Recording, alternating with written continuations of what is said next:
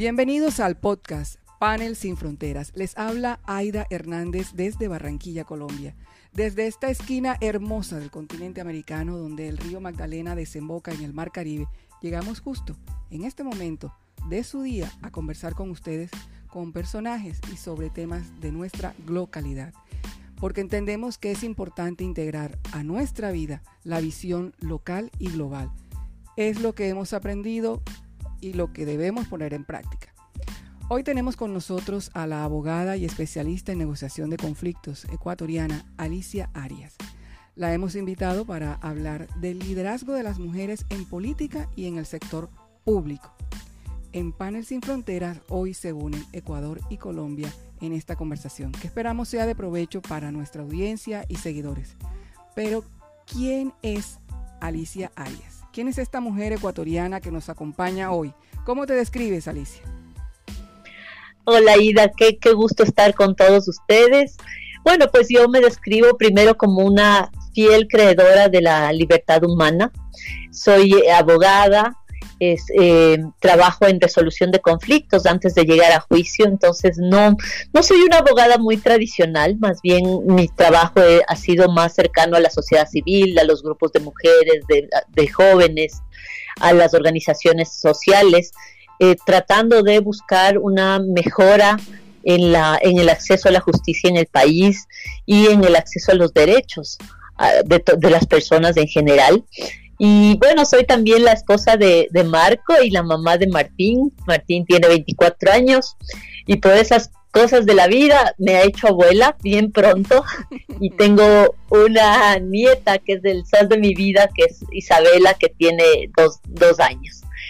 Eh, soy también una emprendedora. Eh, eh, hemos tratado con mi esposo de abrir un emprendimiento, ya lleva cinco años que sobre un restaurante eh, tradicional aquí en, Quito. Desde, ahora que tú decías que estás desde el viniendo, eh, de la transmisión venía desde el mar de Barranquilla, pues acá estamos en, las montañas, en, los Andes, entonces desde aquí, desde Quito, en, este bello día, del, eh, en este día. Qué hermoso, qué hermoso que no, no, haya fronteras en nuestra geografía, sobre todo para conversar en temas que, fíjate, con Fabiola Amariles, la escritora de Mujeres a Liderar a nuestro modo, eh, hablábamos que mujeres como nosotras hemos tenido la oportunidad de vivir en dos siglos y ver eh, cómo evoluciona eh, la mujer, no solo en su liderazgo y en su visibilidad,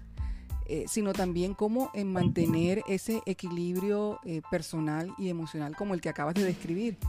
Eh, con tu familia, eh, ya con hijos y con, y con nietos. así es, así es.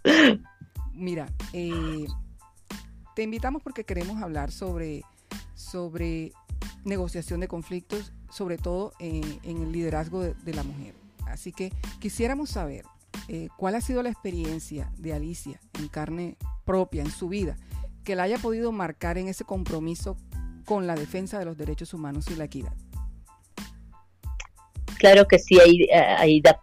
Eh, yo creo que esta, eh, eh, lo que a mí me marcó desde un principio fue cuando yo empecé mi carrera de derecho y como todo estudiante emocionado, comencé a hacer los primeros casos y, me di cuenta el caos que eran los tribunales, lo difícil que era el acceso para las personas, sobre todo cuando no tenías muchos recursos. Y en cuanto a las mujeres, lo difícil que era para nosotros acceder al Poder Judicial, donde no solo eh, pude observar mucha corrupción, sino que además al tratarse de las mujeres, no solo eh, esta corrupción era más profunda, no no, no te pedían simplemente dinero, eh, querían favores, querían que salgas con ellos.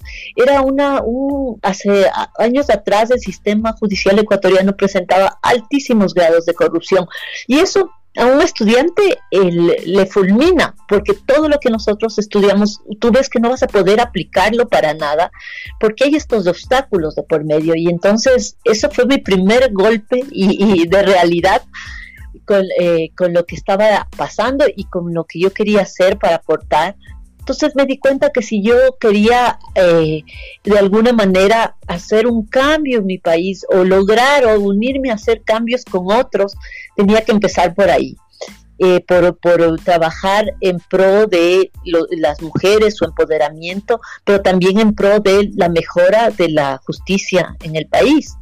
Y, eso fue lo que me decidió a mí a no hacer una, una carrera tradicional en un estudio jurídico, sino más bien a dedicarme a proyectos de reforma a la justicia, de apoyo a los derechos humanos y sobre todo eh, a enfocar ya más adelante en mi vida cómo enfrentamos los conflictos en general las mujeres y qué tan preparadas estamos y qué podemos hacer para, para así como nos empoderamos en muchas áreas, también empoderarnos en la forma en que vemos y manejamos un conflicto.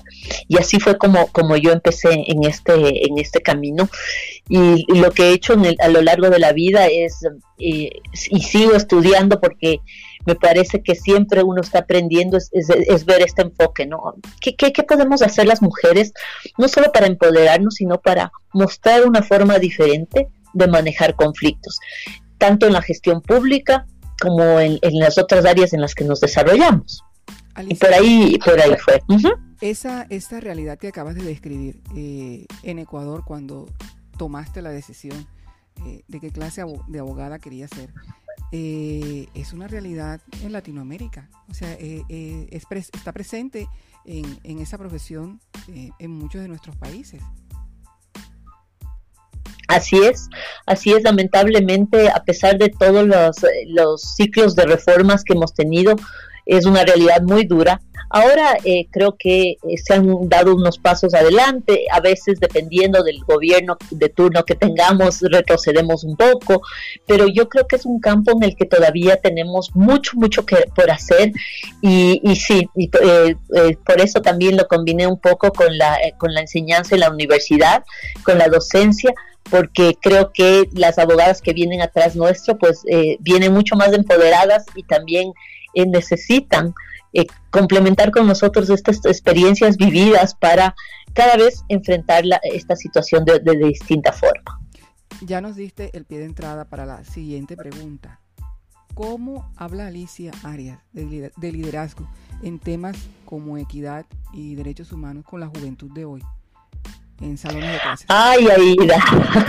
Esta es una pregunta eh, no te imaginas, es una pregunta que en los últimos años me la he hecho mil veces. Creo que uno tiene que, primero creo que uno siempre, siempre tiene que tratar de buscar esta conexión con la juventud que, que, viene, que está ahora, ¿no? Con las diferentes generaciones, eh, estar al día en la tecnología. Yo me rehuso a quedarme atrás a pesar de lo difícil que es tú mismo eres un ejemplo en eso, eh, que siempre estás a la vanguardia en la comunicación. Entonces creo que primero eh, hay que seguirles la pista y si, y si la tecnología les está impactando de tal forma por los muchos estudios que se han hecho, pues tenemos que seguirles también el paso en la tecnología y luego creo que tenemos que buscar herramientas innovadoras para mostrarles que todo ese, entusiasmo y ese, yo creo que ahora los jóvenes están mucho más empoderados, eh, vienen mucho más eh, eh, seguros que, que, que nuestras previas generaciones, pero también mostrarles que dentro de eso ah, la experiencia es importante y que aunque no hay experiencia ajena que valga, sí puede uno aprender de lo que ha pasado y sí puede uno transformar lo que ha pasado en, algo nuevo, ¿no? Entonces creo que también hay que ser muy recursivo en cuanto a, las metodologías. Ahora, eh, como pues, debido a la pandemia, que hemos tenido que hacer tanta capacitación vía online y ya no, ya no hay mucha presencial, entonces creo que hemos tenido que descubrir eh, todas estas nuevas formas para mantener primero la atención de la pantalla y segundo mantener la, la atención en el tema una vez que pasa eh, la, capacitación, pasa la charla, pasa la conversación.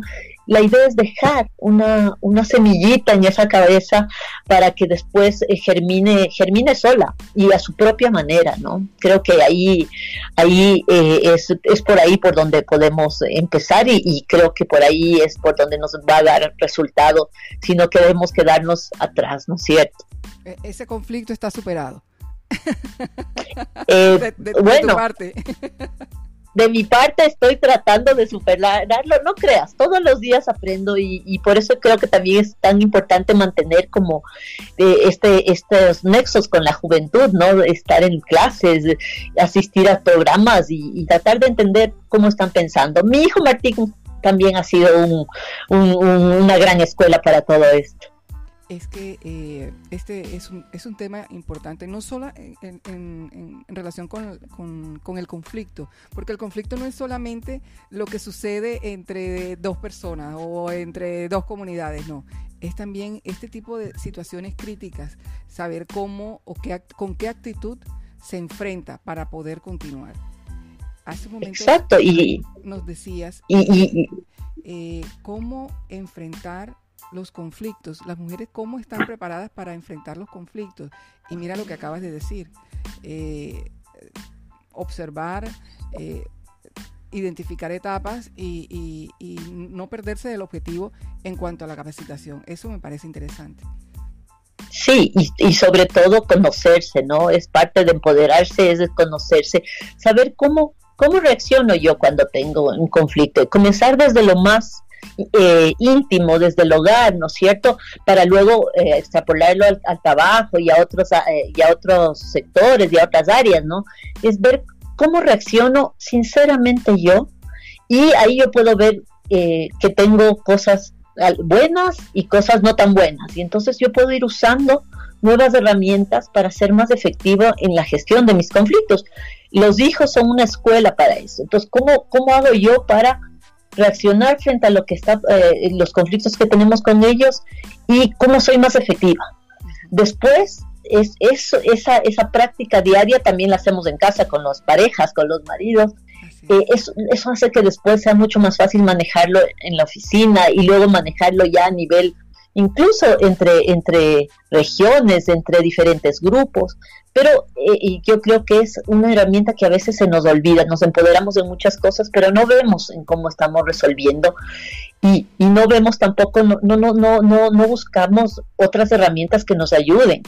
Eh, a resolverlo de mejor manera. Y hay un montón, entonces también por ese lado yo creo que em, esto es una, una reflexión que, que, todos podemos hacerlo y más aún las, las mujeres que ahora estamos tomando tanto, tantos cargos de dirección importantes en los cuales los conflictos no van a faltar. Entonces, mi habilidad para manejarlos va a ser una de las cosas primordiales que me ayuden a cumplir los objetivos que necesite. Bueno, esa es eh, otra de las inquietudes que tenemos ¿Dónde está la clave?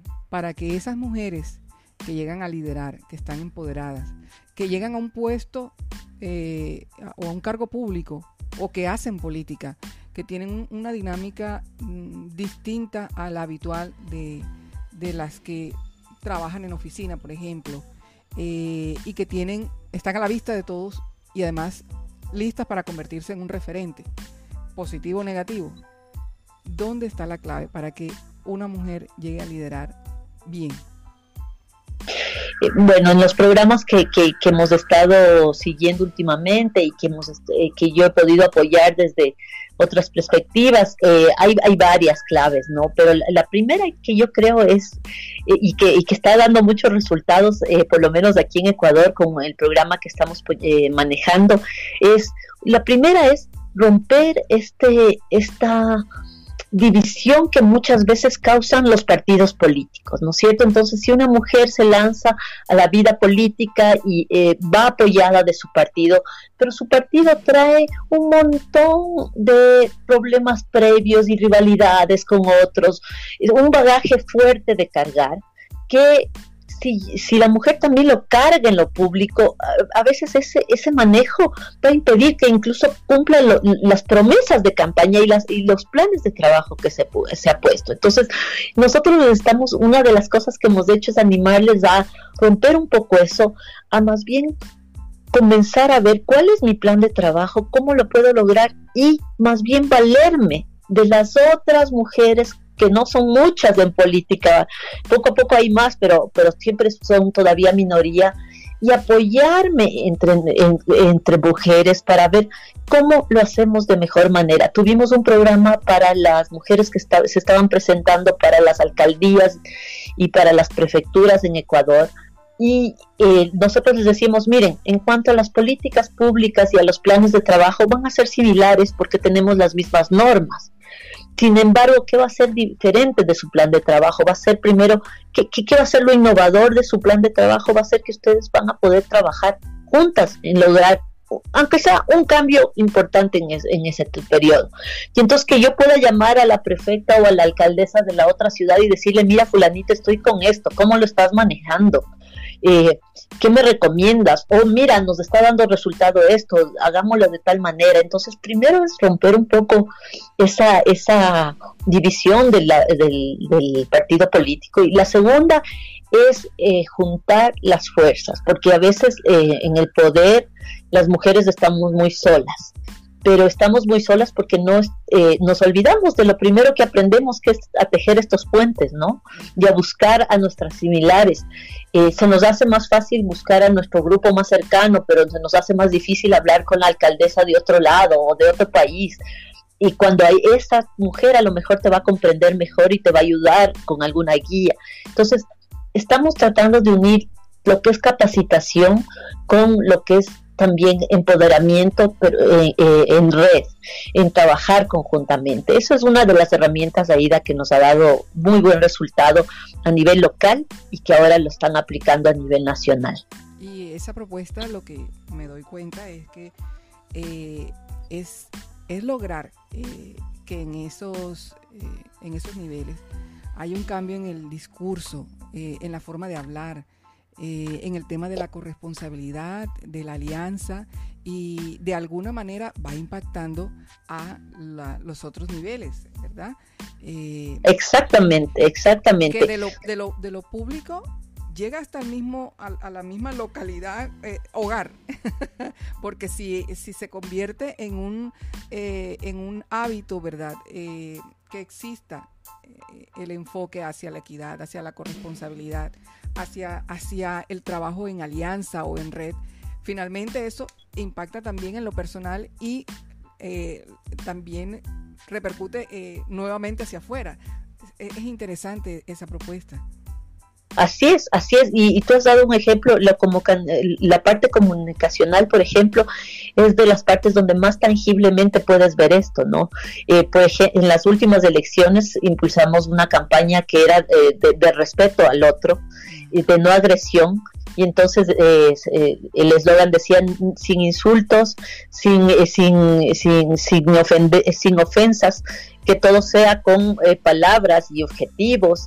Y entonces fue una campaña hecha por las mujeres políticas de diferentes partidos pidiendo a los candidatos el, el, respeto en la, forma que se hacían las propagandas políticas, incluso en la forma en que se referían a los otros candidatos, porque el estar en, el estar compitiendo contigo eh, no, no, no te da el derecho a, al insulto o como pasa mucho en, nuestros países que también pasa es a, tratar de destruir a la persona es, eh, simplemente por eh, en base a percepciones o en base a veces hasta en, juzgando injustamente y no haciendo una competencia de buena lead en base a ideas entonces sí, esa es una de las formas más, eh, más tangibles, la, cómo, se, cómo se comunican. Incluso hubo que hacer toda una capacitación para, para enseñar a comunicar mejor estas cosas. Alicia, ahorita nos hablabas de eh, las mujeres que se unieron eh, para hacer política en una campaña en específico. Esas mujeres ecuatorianas tienen personas digamos que como que sus historias sean referentes en liderazgo? Bueno, eh, eh, claro que sí, o sea, ellas eran candidatas en ese sentido, algunas de ellas eh, están ahora ejerciendo ya cargos públicos, unas a nivel local, otras a nivel nacional. Eh, y sobre todo, eh, lo, interesante aquí, Aida, fue que fueron las, las mujeres a nivel del local de las ciudades más pequeñas las que impulsaron y invitaron y contagiaron a las demás mujeres, incluso de cargos públicos ya más amplios, ¿no? Y entonces ahora tenemos, por ejemplo, eh, a alguien que se le ha hecho muy complicado, eh, tenemos una fiscal general, una mujer ecuatoriana, afro, afroecuatoriana, eh, una abogada increíble que está dándole una, una lucha a la, contra la corrupción durísima y, que ha sido atacada de todas las formas que te puedas imaginar. Sin embargo, ha sabido mantenerse. muchas veces ella llama a la red de mujeres para y a veces sí, sí, sí, el pretexto puede ser capacitarnos o ver algún tema, pero yo lo que veo es que a veces también es este sentir de estoy apoyada, estoy haciéndolo bien, ¿qué más me recomiendan? Entonces es, es bien interesante, tenemos la historia de, de ella, pero también hay muchas líderes locales que a veces no son conocidas y que, que llevan, lleva, han llevado esto incluso a sus, a sus alcaldías, por ejemplo, en Manta tenemos eh, una, un, ejemplo muy bonito porque eh, eh, ella, ella una vez que ganó replicó la, la campaña ya dirigida en general al, al, léxico. en general dentro de la ciudad. Entonces sí, sí tenemos algunas, algunos ejemplos de, de estas mujeres. Sería la oportunidad para mencionarlas. Si hay algo importante en, en, este aporte que ha hecho eh, el movimiento femenino en todas las esferas es el de la visibilización. Cuando se visibiliza, se hacen referentes y esos referentes son emulados. ¿Quiénes son esas mujeres, Alicia?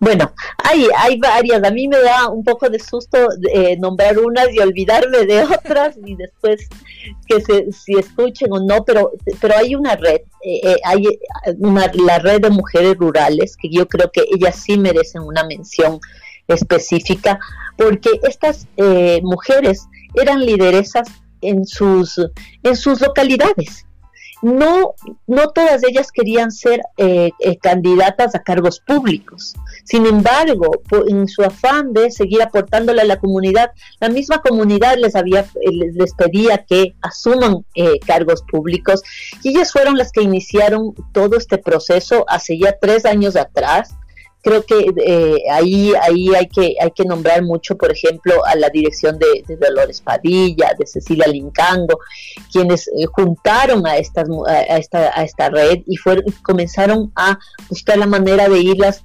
apoyando empoderando y conectando con otras redes de mujeres. Y eso y, así es como ahora eh, ha ido creciendo el, el tema del empoderamiento eh, político de las mujeres que va más allá de solamente el empoderamiento en capacitación en derechos, sino en ver estas otras habilidades que necesitamos para hacer una gestión distinta cuando estamos en lo público. Esta pregunta que te voy a hacer parece de respuesta obvia, pero eh, es prácticamente eh, para resumir todo lo que hemos conversado. ¿Por qué se necesita que lideren las mujeres en el sector público?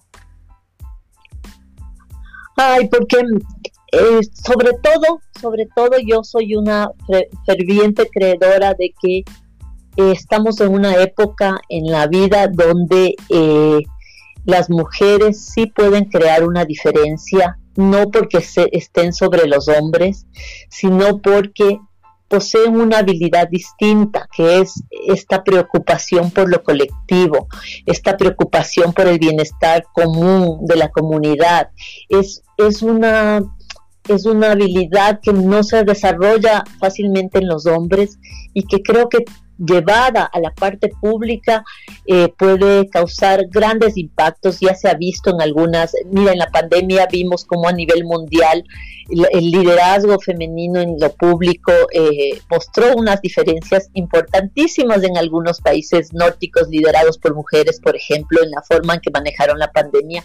Ese es un ejemplo internacional que puede darse a nivel local y a nivel nacional de distintas formas. Además en distintas áreas. Hoy es la pandemia, pero mañana es algún otro tema específico de la localidad. ¿Qué les hace a las mujeres diferentes? Conocen la problemática, conocen las herramientas, pero además están preocupadas por el bienestar común. Yo creo que ese enfoque que tienen es el que tenemos que explotar en este tiempo diferente que estamos viviendo y que yo creo que podría generar verdaderos cambios en la gestión pública. Esa es, mi, esa es mi, creencia ahí. No, y, coincide con, otras reflexiones que hemos hecho anteriormente y tiene que ver con que eh, en la medida en que hay, una, hay un aporte diferente, va a haber una, un resultado distinto. Entonces, si, si se involucra eh, a las mujeres en el sector público, muy seguramente entre más haya, más eh, diferencia va a haber en la visión eh, que se tenga para planes de gobierno, para políticas, para, eh, para cualquier decisión que tenga que ver con la sociedad en general. pero quería escucharlo de tu boca, que has estado allí ah, frente y además eres la que tiene el conocimiento directo con, con, el liderazgo de las mujeres en Ecuador. bueno, eh, en, la vida eh, se necesita de la coherencia y esa eh, coherencia del liderazgo desde el entorno más próximo que es el hogar. Alicia, ¿cómo lo, lo pones en práctica? Hay eh, eh, eh, la coherencia y, los valores que uno que uno quiera ir fomentando. Creo que uno pone en práctica en la forma en que va relacionándose con su con los seres que tienes alrededor más más más próximo, ¿no?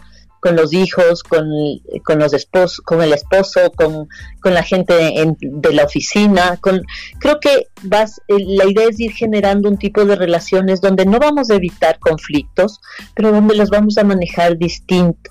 No es fácil, requiere ir reaprendiendo. Los adultos, tú sabes que ya eh, hemos aprendido de, de, unas formas, hay que ir reaprender estas formas, pero que, que, que van dando resultado.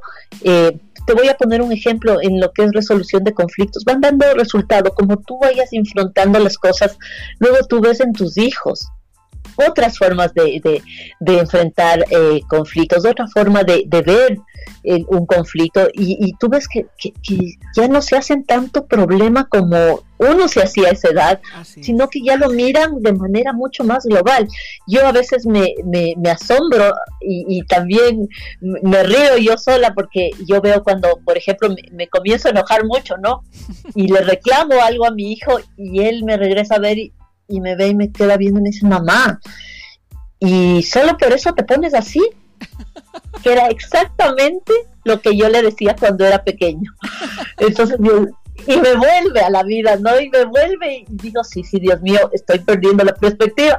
Pero, pero ahí vas viendo cómo, cómo vas, vas creando un, un ámbito distinto, ¿no? Y creo que es así en todo. Esto te doy una, un ejemplo con la resolución de conflictos, que es mi pasión, pero yo creo que esto es en todo, ¿no? En, las formas, incluso en, cuanto a la equidad, en todos estos, eh, estos derechos. Es la forma en la que uno va, va cambiando primero su, su, su, núcleo para ir luego fomentando eh, cambios ya a nivel de, su, de sociedad, de país y, y Dios quiera a nivel internacional también. Y si hay un lugar donde eh, se puede eh, identificar todo ese proceso de, negociación es en la cocina. Vea, yo le voy a contar una, historia eh, personal a la audiencia, a los seguidores de Panel Sin Fronteras y a ti, Alicia. Imagínate que, bueno, mi hogar es bicultural y recuerdo que cuando nos casamos, bueno, vamos a solucionar, vamos a, hacer un, picadillo. Para mí eh, era carne molida. No, pero para él era picadillo. Ok. Resulta que yo esperaba que, que para mí la carne molida secara.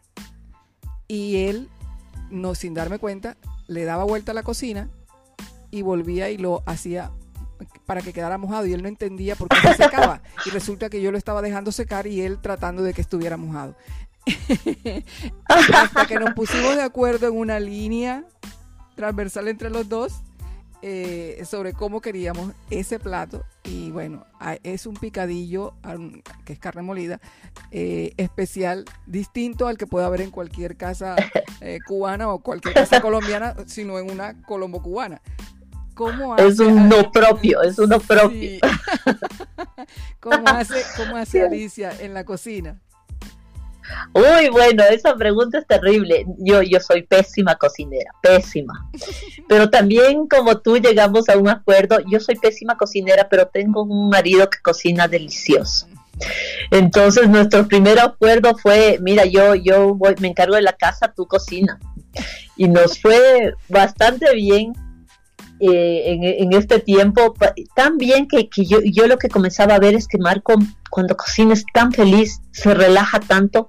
¿Y cómo es la vida? Pasó el tiempo, pasaron los años y hace cinco años, eh, cuando eh, salió de su último puesto en, lo público, él ya no quería hacer otra cosa en la vida, estaba buscando y yo y siempre habíamos hablado de esto de que algún día tendríamos que abrir algo y abrimos un restaurante de, sopas tradicionales. Las sopas aquí en la, en la, zona andina son muy, muy apreciadas porque hace frío y entonces vienen súper bien. Eh, pero también que, eh, veíamos que mm, los nuevos chefs eh, cambiaban las recetas y estaba muy bien, son creativos y todo eso, pero nosotros decíamos qué pena que se pierda ese sabor rico de la abuelita, de la mamá, ese sabor nuestro, ¿no? Porque ya con lo eso, así es, pero pero casi se estaba perdiendo, salió aquí muchísimos restaurantes nuevos y, como te digo, todos le aumentaban o le quitaban cosas, ¿no? Entonces, abrimos hace cinco años este emprendimiento, es una cosa chiquita todavía, es un restaurante de sopas tradicionales, tal como las, las, las recetas son de mi suegra y de, y de su mamá y de su abuela, ¿sabes? son puramente tradicionales andinas y quiteñas y, y, son igualitas a eso, no le cambiamos nada y nos ha ido súper bien. Y, Marco ha logrado encontrar un espacio donde es tremendamente eh, relajado, está tremendamente contento y que jamás imaginó, él no era chef, él cocinaba rico, pero, pero claro, sabía muy bien de, e, él sí venía de una familia con una tradición de cocina muy, muy importante, muy chévere, entonces así ha sido la vida con la cocina, y ahora que me haces esta pregunta tan, tan, tan importante. ¿Cómo se llama el emprendimiento? Se llama Las Sopas de Siempre. y ojalá algún rato nos puedan visitar y ojalá Ita también a ti te podamos tener por acá para que puedan probar eh, nuestra, nuestra tradición y que les guste. Bueno, ¿y cuál sería la recomendación en un momento como este, que estamos hablando eh, de liderazgo, de negociación de conflicto y de pronto ¿qué sopa nos podría ofrecer la sopa de siempre? Bueno, las sopas de siempre, em, creo que tenemos, eh, creo que tenemos una sopa que es eh, que, puede hacer similar a eso que es aquí. Eh, ustedes también creo que en Colombia tienen la fanesca. Nosotros hemos hecho una fanesca tan tradicional que mezcla todos los ingredientes y eso es lo que a mí me parece súper importante. Tiene en cuenta a todos eh, y que incluso a veces la hacemos fuera de temporada porque la gente nos pide y creo que eso, ahí podemos hacer un símil muy importante en lo que es resolución de conflictos porque para hacer una fanesca tú necesitas preparación, paciencia para ir incorporando poco a poco todos los estos ingredientes y luego crear esta esta sopa tan contundente, ¿no? Que cuando uno prueba eh, eh, es que te llena tanto que no necesitas nada más. Así que creo que es un buen símil para con los conflictos. así son los conflictos de paciencia, de aprender, pero ya cuando nos dan resultado, un manejo adecuado eh, nos da esto, esta satisfacción a largo tiempo que es súper importante. Bueno, estamos tomando entonces la fanesca. Sí, es una es, es la sopa más pedida para en nuestro restaurante. Bueno, y en este instante, ¿qué canción pondrían a escuchar en la sopa de siempre a, los comensales?